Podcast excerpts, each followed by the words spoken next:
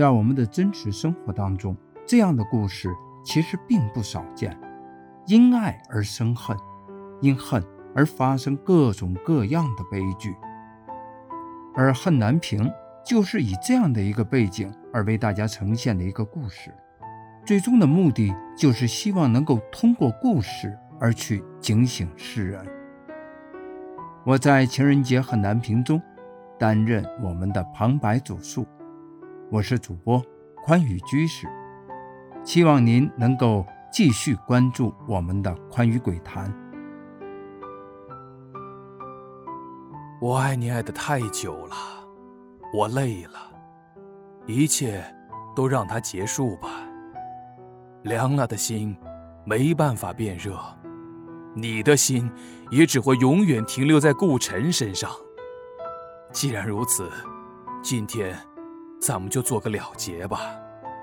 大家好，我是殿前都点检，在《情人节之恨难平》中，我饰演的是男主高伟，一个自卑、勤勉、专情又内心脆弱的男人。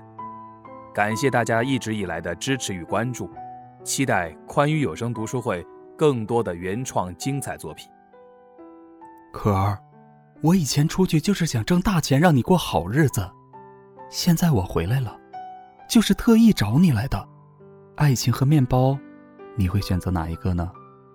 大家好，我是冷意金余生，感谢您一直以来的支持与鼓励，我们会更加努力，做出更好的作品呈现给您。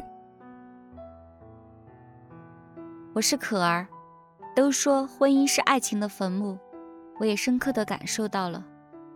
高伟的冷落让我没有感受到一点的爱。虽然他很爱我，但是我不希望我的另一半因为工作而完全的忽略了我。爱是需要表达出来的，语言或者行动要让你的他能感受到。我做错了事，我也付出了代价。所以，我希望大家能够珍惜自己身边的人。